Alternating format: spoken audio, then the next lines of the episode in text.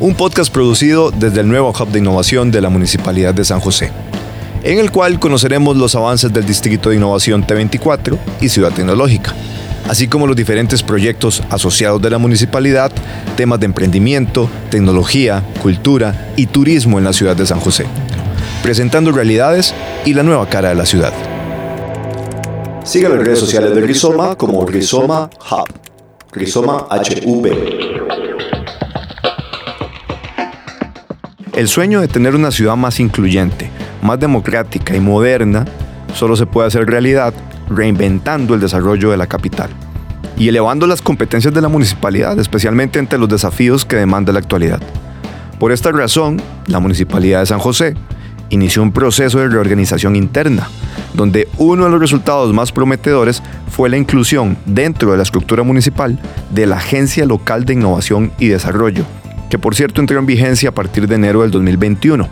Para ampliar ese contexto, escuchemos lo que nos comentó Mauricio González, coordinador general de la agencia. ¿Qué quisiéramos como, como resultado de todo esto? Bueno, tener un territorio con un desarrollo realmente alto, eh, económico, urbanístico, tecnológico, social, medioambiental, ¿verdad? Y que eso se pueda expandir al resto de la ciudad, ¿verdad? A, otras, a otros lugares en los cuales estamos seguros que todos los ciudadanos merecen un desarrollo de este tipo.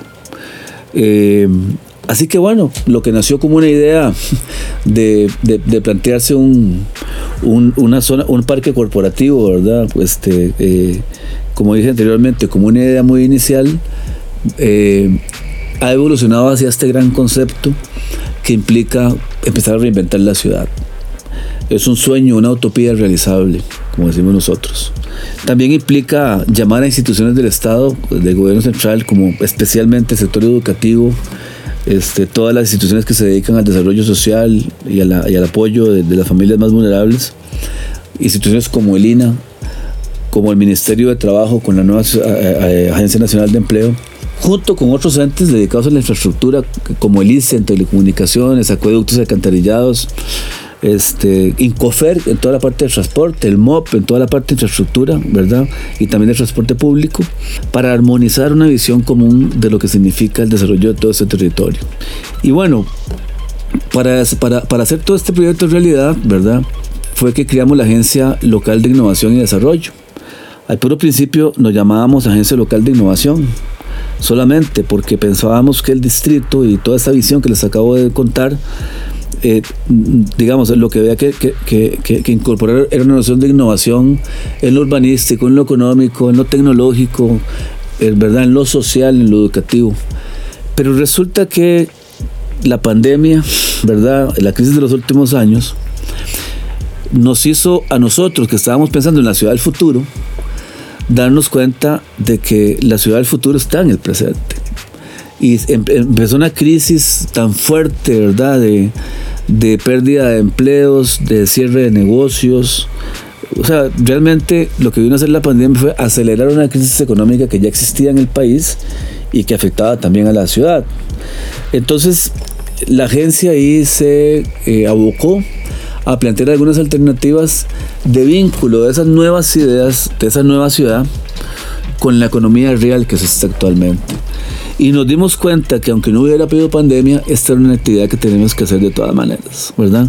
Y entonces ahí se han planteado algunos proyectos puramente de desarrollo. Por supuesto que cuando empezamos a innovar en el tema del desarrollo económico local, nos hemos encontrado con cualquier cantidad de trabas burocráticas, normativas, etcétera pero bueno, nosotros existimos para desentrabar esas trabas y estamos haciendo un esfuerzo muy grande con muchas instancias de la propia municipalidad y del resto del gobierno para facilitar la creación de empresas, para facilitar este, eh, la capacitación para los nuevos empleos del siglo XXI, para articular acciones entre el INA, Ministerio de Trabajo, como decía anteriormente, este, eh, y también con este, la atracción de, empresas a la capital eh, de la mano de CINDE este, y la apertura de, nuevas zonas de, desarrollo empresarial también con, con Procomer. Entonces, este, pues la realidad nos ayudó a empezar a acelerar algunas cosas que hubiéramos tenido pensado hacer más adelante, pero nos enseñó también que uno no puede pensar en un futuro abstracto sin incorporar la realidad de las personas que están aquí en el presente. Lo que estamos intentando es transformar una ciudad que ya existe, que ya está delimitada, que ya tiene personas adentro, que tiene empresas, que tiene realidades, que son realidades con las que hay que contar para poder ir adelante. No queremos que se vaya nadie, lo que queremos es que más bien los que están progresen y que venga más gente a progresar con nosotros. Esa es un poco la idea general de este gran sueño que tenemos. Esto es Rizoma Radio. Puedes escuchar los episodios de Rizoma Radio en diferentes plataformas: Spotify, Apple Podcasts, Mixcloud, Soundcloud y ahora también en YouTube. Nos visitó Mauricio Chinchilla en el estudio y pudimos conversar sobre temas de emprendedurismo y empleabilidad que está desarrollando tanto la agencia como la municipalidad. Nos acompaña Diego Chinchilla, gestor de innovación de la Agencia Local de Innovación de la Municipalidad de San José. Diego, bienvenido a Rizoma Radio. Muchas gracias, Carlos. Eh, un gusto estar acá compartiendo con la comunidad de Rizoma. Parte de los esfuerzos que se hacen, Diego, para poder vincular a San José como una eh, ciudad que se, se diferencie de todas las demás y que podamos tener esos atractivos de talento humano es una estrategia local de empleo, ¿verdad? Poder vincular esa oferta-demanda para que la ciudad realmente prospere. Sí, claro, nos ha tocado unos tiempos últimos de, de pandemia que no solamente tra- eh, trajo una crisis sanitaria, sino una crisis económica, Carlos. Entonces, imagínate, cuando hablamos de, de empleabilidad, suena un concepto muy teórico, pero es, es difícil, ¿verdad? Para muchas familias estamos hablando de, de pérdida de ingresos familiares, eh, pérdidas de puestos de, de trabajo. eh, eh, condiciones precarias también, ¿verdad? Eh, que, que se está ofreciendo ahorita en el mercado laboral. eh, muy informales y, y lastimosamente esta crisis que ha afectado muchísimo eh, la salud también, la salud mental de las personas. Entonces, en ese sentido, vemos todos los índices que han ido a la baja, ¿verdad? Más bien, hay otros que aumentan, como el desempleo. Hablamos de índices de desarrollo económico eh, estancados y que se venía visualizando, ¿verdad? El contexto desde el 2018 que, que se aprueba el tema del IVA, eh, ya venía un poco eh, enfriándose el, tejido empresarial y el, sec- el sector productivo en contrataciones de personal. Entonces, visualizando todo ese, ese panorama a nivel cantonal, es que este grupo de, de- de colaboradores y servidores municipales nos arrollamos las mangas para hacer propuestas reales, ¿verdad? Acciones concretas, direccionadas e intencionadas para proveer a estas familias de, de ingresos, eh, de desarrollo, de esas capacidades, eh, habilidades, que en realidad cuando hablamos de empleabilidad estamos hablando de eso, ¿verdad? Es una caja de herramientas que las personas tienen para ser un poco más atractivos al mercado laboral, Claro. pero también cuando hablamos de talento humano estamos hablando de, de desarrollar habilidades y competencias también para el emprendimiento. Entonces en este segmento vamos a abarcar todo lo que es no solamente empleabilidad, sino empresariedad. Quisiera también, Carlos, eh, profundizar. Eh, tal vez vos decís, pero ¿por qué una municipalidad en temas de empleo? Claro. Y, y eso trae una historia, un poco un bagaje desde el 2007 como una estrategia para, para apoyo a las comunidades, ¿verdad? Apoyo a estas personas que, que están en busca de empleo.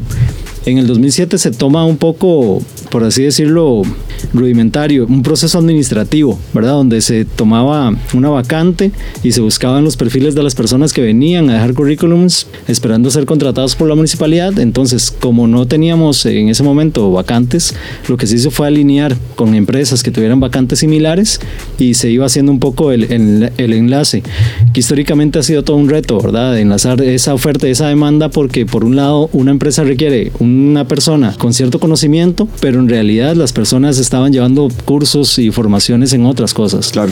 O por así decirlo, eh, la parte académica, que, que adolecemos mucho de, de- de ese tema, hay un gran vacío eh, eh, académico, entonces las personas eh, no terminan la escuela, apenas sacan noveno año y, y las empresas requieren ya un- un- una persona con algún conocimiento técnico, ya un bachillerato, entonces ahí también es donde la municipalidad incursiona en otros, en otros programas de apoyo a que las personas también eh, saquen su bachillerato.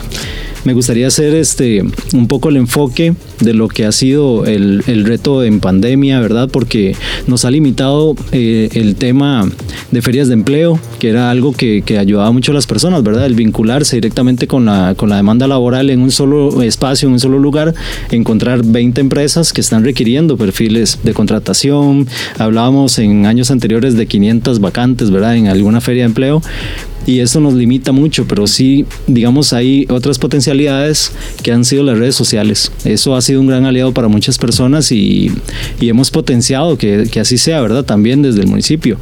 Claro que conlleva ofertas de empleo eh, viciadas que no son reales y, y, también por el tema de robo de datos y seguridad es que nos hemos aliado.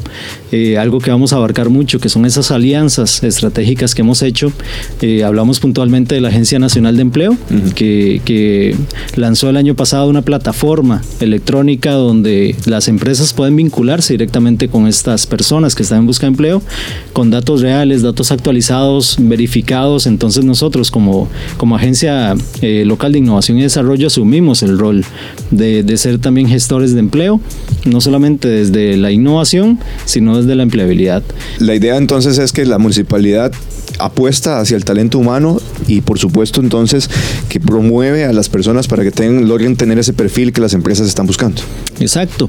Cuando hablamos de la reactivación económica eh, y empleabilidad y todo esto suena mucho a conceptos teóricos, pero estamos hablando de ingresos familiares, entonces cuando hablamos de, de temas tan delicados eh, tenemos que hablarlos con sensibilidad, ¿verdad? Hablamos de inclusión social uh -huh. y, y todos esos conceptos llevarlos a la práctica partiendo de la premisa de que el talento humano es lo más valioso que tenemos en el territorio. Entonces, vamos a tomar ese talento humano y en esta estrategia de empleo que vos mencionabas es resaltar ese talento humano, desarrollar ese talento humano, ¿verdad? Cuando hablamos de empleabilidad estamos hablando de características personales, eh, técnicas, habilidades y competencias laborales que pueden ser o no eh, compatibles con el, con el mercado laboral. Ahí es donde nosotros eh, nos, nos arrollamos las mangas, como decía anteriormente, a ver cómo logramos eso. Entonces, esa estrategia lo que, lo que intenta, y, y ya, lo, ya estamos viendo frutos que recientemente lanzaremos en el mes de septiembre, ya un proyecto, un programa interinstitucional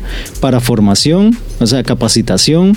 Eh, casi que un traje a la medida de lo que las empresas están requiriendo, que vamos a profundizar en eso más adelante. Pero sí quería decirte, Carlos, sobre este recorrido que lleva el tema de empleo, porque ya Municipalidad de San José a nivel nacional es ya muy posicionado en el tema de la intermediación de empleo, en oficina de empleo, bolsas, bolsas de empleo, y más bien hemos sido un referente a nivel cantonal para otras, otras municipalidades. Esto es Rizoma Radio. Rizoma es el nuevo hub de innovación de San José. Y desde aquí se empiezan a ofrecer una gama de servicios para toda la comunidad, para emprendedores, para empresarios, que incluyen muchísimos programas, desde formación y transferencia de capacidades, asesorías en nuevas tecnologías, propiedad intelectual, diferentes tipos de consultoría en innovación y también desarrollo de soluciones tecnológicas a la medida. Parte de la familia de emprendimientos que acompaña a Rizoma es Impulso Estudio e Impact Hub. Ellos nos visitaron en el estudio, así que vamos a conocerlos más a fondo.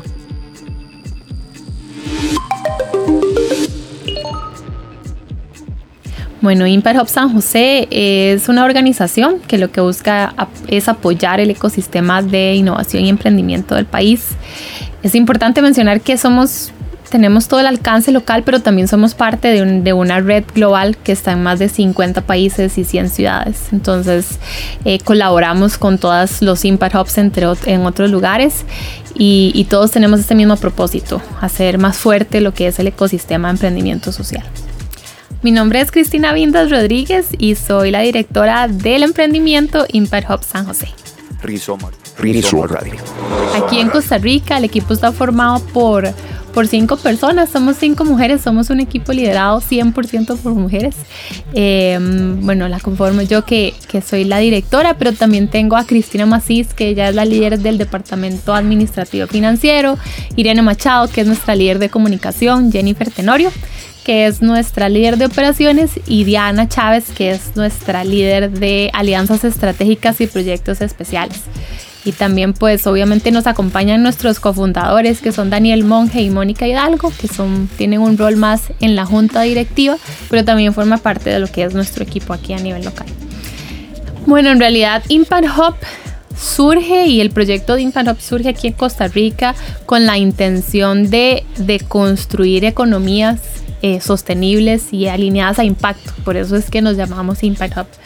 Y al final y al cabo lo que queremos es desde la base, o sea, desde la base del emprendedor y emprendedora, poder aplicar un concepto que le llamamos Sustainable You. Entonces es como el emprendedor y la emprendedora somos sostenibles y a partir de ahí también construimos o fomentamos emprendimientos sociales que tengan un impacto positivo en el ambiente o en la sociedad o como bien decimos también que tenga algún impacto en las metas de desarrollo sostenible. Entonces ahí del, emprendedor emprendedor al emprendimiento creemos que sobre este trabajo vamos a poder aportar en lo que es la consolidación de economías sostenibles que son representadas por sus emprendimientos sostenibles. Entonces eso es lo que nos motivó como venir a trabajar en ese sector en específico, en emprendimiento e innovación social. Bueno, sí, de hecho, como lo mencionas desde nuestro nombre, impacto es elemento clave y de hecho Contar también que dentro de nuestros principios tenemos metodologías como lo que es la teoría de cambio y los modelos de lógica, que en realidad lo que buscan es, teniendo una visión de impacto, ver qué tenemos que hacer para alcanzarla. Entonces, eh, el impacto que buscamos es tener una Costa Rica próspera y, y accesible y diversa, en donde lo que está al alcance para lograrlo son herramientas de emprendimiento e innovación social. Y con esto creemos que vamos a construir comunidades de emprendimientos eh, que están alineados al impacto social y por ende un ecosistema costarricense reconocido como, como un ecosistema que busca ese equilibrio y ese balance y esa sostenibilidad. Entonces ese es el impacto que andamos buscando, un ecosistema de emprendimiento sostenible y alineado a prácticas de impacto. Esto es Rizoma Radio. Esto es Rizoma Radio. Son, por decirlo así, lo que llamamos cuatro unidades de negocio. Eh, y entonces la primera unidad o el primer servicio, el primer área, es el de programas. Entonces generamos y construimos, pero desde la base diseñamos programas que lo que buscan es apoyar a los emprendimientos del país. Entonces tenemos programas que van desde la fase de ideación, preincubación, incubación, aceleración y escalamiento. Y entonces diseñamos estos programas, los lanzamos en colaboración con otros actores en el ecosistema y los trabajamos en un periodo que duran de 3 a 6 meses. Entonces esto en específico es una de nuestras unidades de negocio, la programática. Luego también tenemos la unidad de intraemprendimiento. Y la de intraemprendimiento es este principio que tenemos de llevar todas las habilidades blandas y técnicas que se desarrollan al ser emprendedor o emprendedora y llevarlas al ecosistema privado, o sea, instituciones privadas o organizaciones internacionales que quieren construir intraemprendedores, que prácticamente es como alguien, no sé, del sector privado que esté trabajando, tiene este espíritu emprendedor y quiere aplicar técnicas de emprendimiento en sus propias organizaciones privadas, ¿verdad? Entonces, esa es la segunda unidad de negocio, la de intraemprendimiento. Entonces, diseñamos soluciones usando innovación, design thinking, eh, herramientas centradas en el usuario, agilidad, Scrum, para poder acompañar estos principios de innovación. Esa es la segunda. Y la tercera es el back office. Entonces, nuestra unidad de back office es la más nuevecita, de hecho. Y lo que viene a hacer es como apoyar a los emprendimientos en todo este back office que a veces les impide dedicar tiempo a la estrategia de su organización de crecer y consolidarse. Entonces están en así como metidos en temas o metidas en temas de contabilidad, de finanzas, de mercado y cosas así. Y entonces no pueden llevar su atención a estrategia de crecimiento. Entonces nosotras desarrollamos una unidad de negocio en donde damos servicios sobre todo a pequeños y micro eh, personas empresarias a un, a un ganar, ganar, o sea, un costo más accesible porque entendemos que estas personas no pueden, ah, no sé, adquirir negocios eh, por hora, como en otras, en otras firmas consultoras. Es la tercera unidad de negocio y viene a apoyarles desde su, de, de hecho la frase es I got your back, como tenemos, ¿verdad? ahí les tenemos eh, para apoyarles. Y la cuarta es nuestro elemento de comunidad. Entonces, para nosotras la comunidad es esencial. De hecho, para la red es como lo más importante, es poder apoyar a la comunidad, entenderla. Y en la comunidad es donde damos eh, servicios como capacitaciones, talleres, herramientas prácticas para que puedan luego de programas o back office como seguir en esta línea de aprendizaje y crecimiento continuo. Como le decimos, expansión continua. Entonces, esa es la cuarta. De proyectos actuales te puedo contar del programa Constelar, por ejemplo. Constelar es un programa de incubación enfocado y es el primer programa de incubación en Costa Rica enfocado solamente en mujeres en STEM, en áreas de ciencia y tecnología. Empezamos este proyecto desde, desde inicios de este año y de hecho ya justo hoy tenemos una, la, la sesión en la que las emprendedoras hacen su pitch al comité de inversión para ver si les, les, van a asignar los fondos de capital semilla. Entonces estamos muy emocionadas por eso, porque es un hito muy grande del programa. Y esto nos genera mucha inspiración porque somos un, un, equipo liderado por mujeres y hemos aprendido demasiado de las necesidades que existen de este sector, de las mujeres en ciencia y tecnología. Y entonces todo lo que hemos afinado y ajustado de nuestras metodologías para nuestros programas de incubación y para apoyarlas ha sido muy interesante. Ha sido como un proceso muy lleno como de compasión y empatía, de entender bien que hay necesidades especiales en estos sectores. Y eso nos ha invitado a entender las necesidades especiales de sectores y minorías, que es algo que Impact Hub San José hace e Impact Hub a nivel global hace, atender minorías y buscar procesos que generen diversidad. Entonces, ese es uno, el programa de incubación constelar, que de hecho es una iniciativa nacional que está compuesta por un club de academia, que está compuesta por siete universidades del país, también tenemos el evento anual que fue hace de hecho un, más o menos un mes y nos fue súper bien y una comunidad de, de constelar. Y, constelar en sí es un significado muy bonito. De hecho te invito a, a ir a, a, nuestra página y ver de dónde surge toda esta marca. Ese es un proyecto, eso es en la línea programas de incubación. Y luego tenemos eh, otro, otro programa que, que estamos haciendo todavía, es Accelerate 2030 que es nuestro programa de escalamiento, o sea, para las empresas que ya están más avanzadas, que de hecho están en miras de internacionalizar. Y, y, es un programa que hacemos en conjunto con las Naciones Unidas en Suiza y el Impact Hub de Ginebra. Entonces, este programa busca que Impact Hubs en países en desarrollo apliquen al programa para correr su programa local y participar en el programa global. Y entonces es como muy completo porque a nivel local reciben oportunidades y a nivel global podrían recibir oportunidades. Y, y este año nos estamos también muy contentas porque cada país puede enviar cuatro nominaciones para que pasen por la fase global. Y, y de las cuatro, tres están en los 30 finalistas. Eh, de participaron 26 países que podían nominar a cuatro emprendimientos. Entonces, de, de los cuatro, tres pasaron de Costa Rica y, y, estamos muy confiados de que, de que va a pasar alguien a la etapa final, que es la oportunidad de irse a Suiza a finales de noviembre a iniciar el programa de, de escalamiento global. Y esto lo que usa precisamente es como encontrar emprendimientos que quieran escalar su impacto. Y es que eso es toda la línea de Impact Hub. Yo creo que puedes contar las veces que he dicho impacto en, este, en esta conversación, porque es, no es solo escalar el negocio a otros países, esos son programas de internacionalización estándar. Esto es escalar el impacto y para escalar el impacto necesitamos escalar las organizaciones a otros países. Entonces, esto es lo que busca Accelerate 2030 y además de eso, en la línea de intraemprendimiento estamos trabajando con una empresa privada para poder eh, construir la teoría de cambio de una de las soluciones que quieren hacer dentro de su empresa privada para poder hacer cambio a nivel comunitario. Entonces, es muy interesante.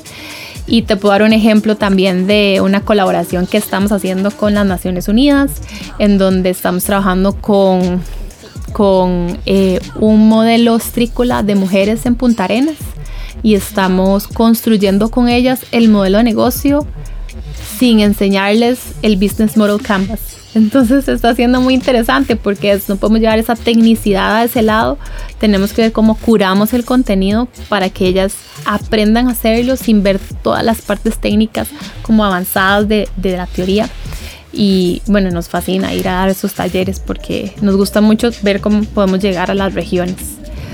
Entonces, bueno, te puedo dar más ejemplos, pero en esta línea lo que queremos hacer para el otro año es hacer otra edición del programa Constelar, que, que va a ser así. También vamos a, lanzar la cuarta edición de Reto País, que es eh, el programa en la etapa de, de, de ¿cómo se llama?, de, de preincubación y ideación. Entonces es una invitación a toda la ciudadanía del país a dar sus ideas en diferentes retos y en diferentes temáticas. Y de hecho justo la vamos a lanzar eh, a final de este año, pero el programa en sí se va a dar el otro año, Reto País. Cuarta edición se siente así como demasiado y, y estamos diseñando procesos para apoyar el turismo indígena, también eh, procesos que apoyen el tema de economía circular y la innovación alrededor de economía circular. Esos son como lo que queremos tratar de hacer, como diseñar procesos que apoyen a, a minorías. Y entonces eso es como nuestro gran enfoque del otro año, a ver cómo nos va. Sigue las redes sociales de Rizoma como Rizoma Hub. Rizoma HV. Ok, bueno, mi nombre es Manuel González, eh, soy fundador de Impulso Estudio, eh, soy administrador, he trabajado en agencias de publicidad, he trabajado como product manager en dos startups acá en Costa Rica también, entonces mi background realmente va en el lado de la creación de productos digitales y de, este digamos, eh, recomendación de productos digitales para otras empresas. Este, y entonces sí, por ahí va la cosa. Ok, Impulso está conformado por Tito Solano, que es mi socio, eh, ingeniero en diseño industrial, Manuel González, entonces yo me encargo de toda la parte comercial, en el caso de Tito se encarga de toda la parte pues de ejecución, de mano de obra, por así decirlo, y junto con él de, pues vamos creciendo el negocio, ¿verdad? Nacimos muy diferente a lo que nos hemos venido convirtiendo durante los años, ¿verdad? Realmente Tito y yo, bueno, nos conocemos desde el kinder. eh, cuando yo salgo del colegio, eh, empiezo a estudiar derecho, me doy cuenta como que, ¿verdad? Que, no era lo que me gustaba. eh, conozco los teléfonos inteligentes eso me cambia la vida, de, de verdad lo digo. Me di cuenta que la tecnología se puede utilizar para resolver problemas y a partir de eso entonces yo empecé a reclutar gente de forma muy orgánica preguntando, hey, ¿alguien sabe quién, a quién le gusta este mismo mundo de resolver problemas con tecnología? Me refieren a Tito, que era mi amigo desde la escuela. Entonces simplemente fue, mira Tito, tengo este proyecto, te apuntás, se apuntó. Eh, entonces empezamos a trabajar emprendimientos que no tienen nada que ver con lo que hacíamos nosotros hoy en día. Entonces tuvimos un, startup que era de, vida nocturna, queríamos que era como un real-time party tracker. Entonces según nosotros la gente iba a tener una aplicación para, eh, o sea, meterse y ver qué estaba pasando en tiempo real y saber a dónde ir. Ese era uno. Luego tuvimos uno que se llamaba Gridger, eh, perdón, Giger, eh, que Giger era este, un emprendimiento enfocado en músicos, en formalizar las relaciones entre los músicos y quienes contratan a músicos, porque nosotros, bueno, yo en mi caso en aquel momento todavía era músico, tocaba en un grupo que hacíamos tributo a Pink Floyd y tocábamos ahí en lugares y siempre era súper informal, ¿verdad? Era esto de que eh, sí, ahí te pago y duraban un mes y medio pagándote, ¿verdad? Y para peor hacer una cochinadilla, entonces era muy complicado, entonces pues pensamos en una plataforma que buscara formalizar esas, esas relaciones, ¿verdad? Eh, a partir de eso entonces Tito y yo nos dimos cuenta que éramos buenos, eh, digamos, trabajando en proyectos digitales, en, conceptualizando proyectos digitales y pues... Eh, por la casualidad del momento, en algún momento alguien llegó y nos dijo, miren, ustedes conocen una herramienta que se llama Webflow. Y nosotros dijimos, no, ¿para qué sirve? Es para hacer páginas web, eh, revísenla para que vean el potencial. Y eso explotó.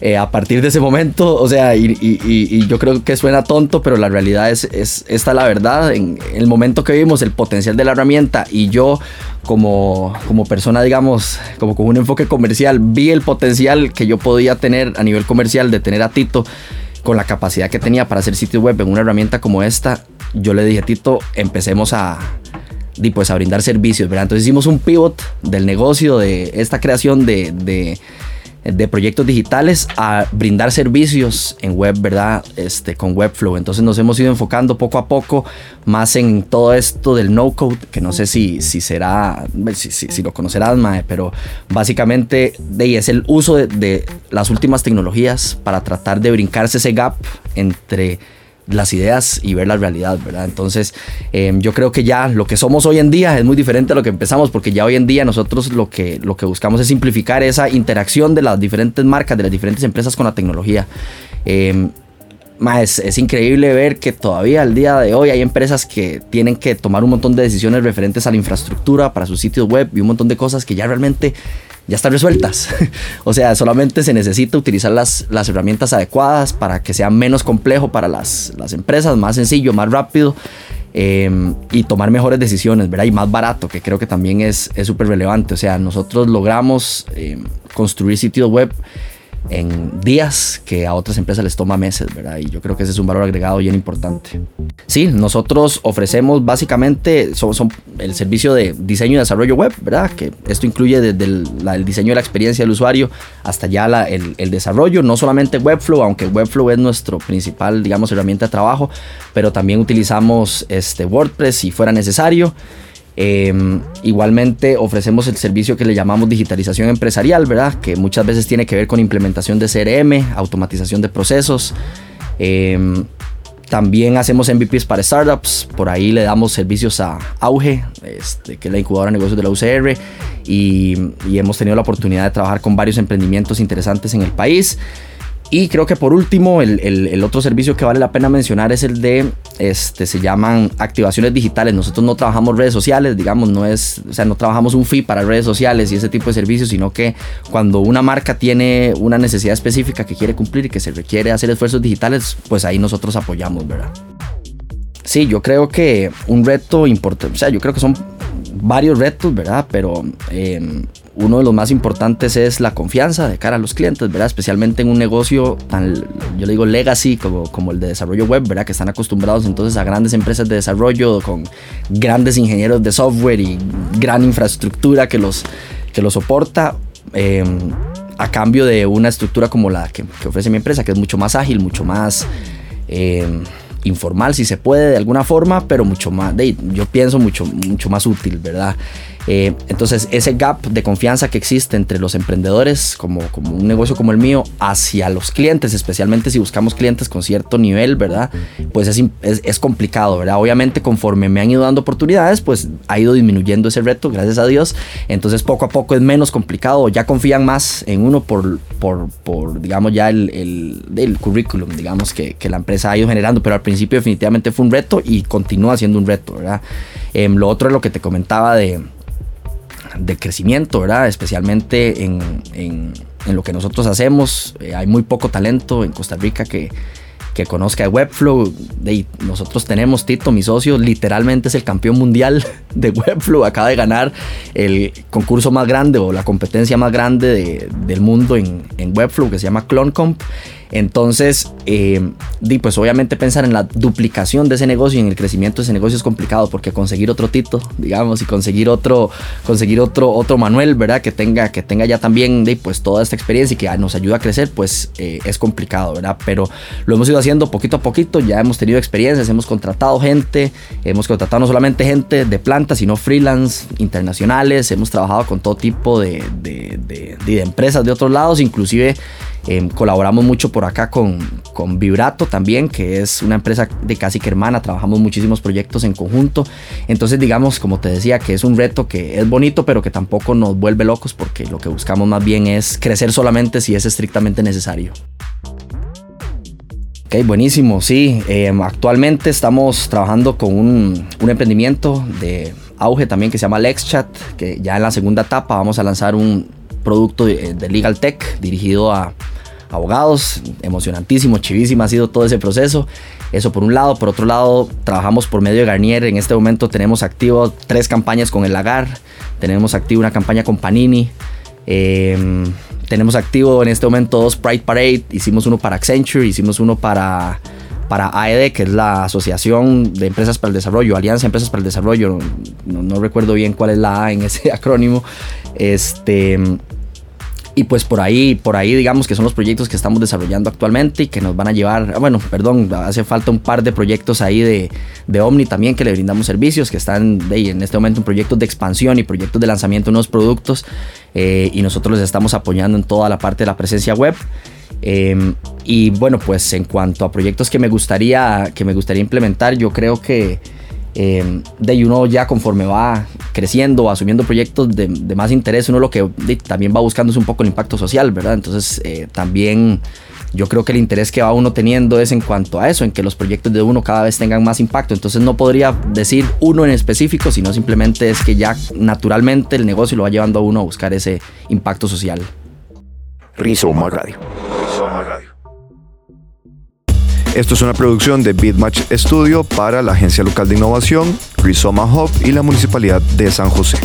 Nos escuchamos en el próximo episodio. Recuerde seguirnos en redes sociales, Municipalidad de San José y Rizoma Hub, HUB. Además, puede escuchar los episodios de Rizoma Radio en diferentes plataformas. Estamos en Spotify, Apple Podcasts, Mixcloud, Soundcloud y ahora también en YouTube.